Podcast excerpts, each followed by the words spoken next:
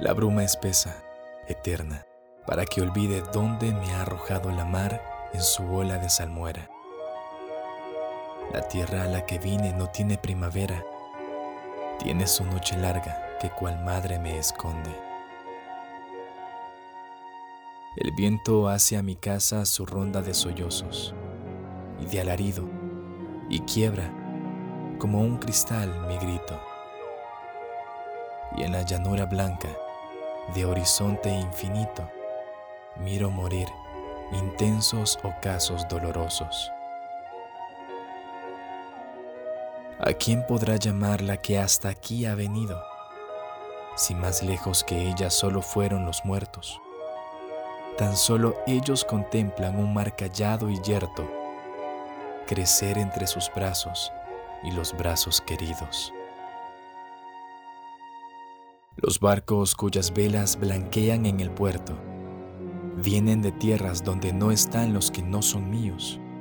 Sus hombres de ojos claros no conocen mis ríos y traen frutos pálidos sin la luz de mis huertos. Y la interrogación que sube a mi garganta y al mirarlos pasar me desciende, vencida. Hablan extrañas lenguas y no la conmovida lengua que en tierras de oro mi pobre madre canta.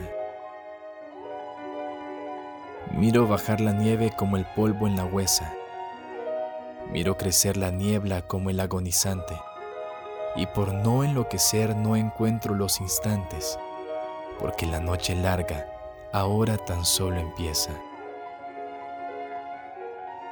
Miro el llano extasiado y recojo su duelo que viene para ver los paisajes mortales. La nieve es el semblante que asoma a mis cristales, siempre será su albura bajando de los cielos. Siempre ella, silenciosa, como la gran mirada de Dios sobre mí, siempre su azahar sobre mi casa, siempre como el destino que ni mengua ni pasa, descenderá a cubrirme, terrible y extasiada.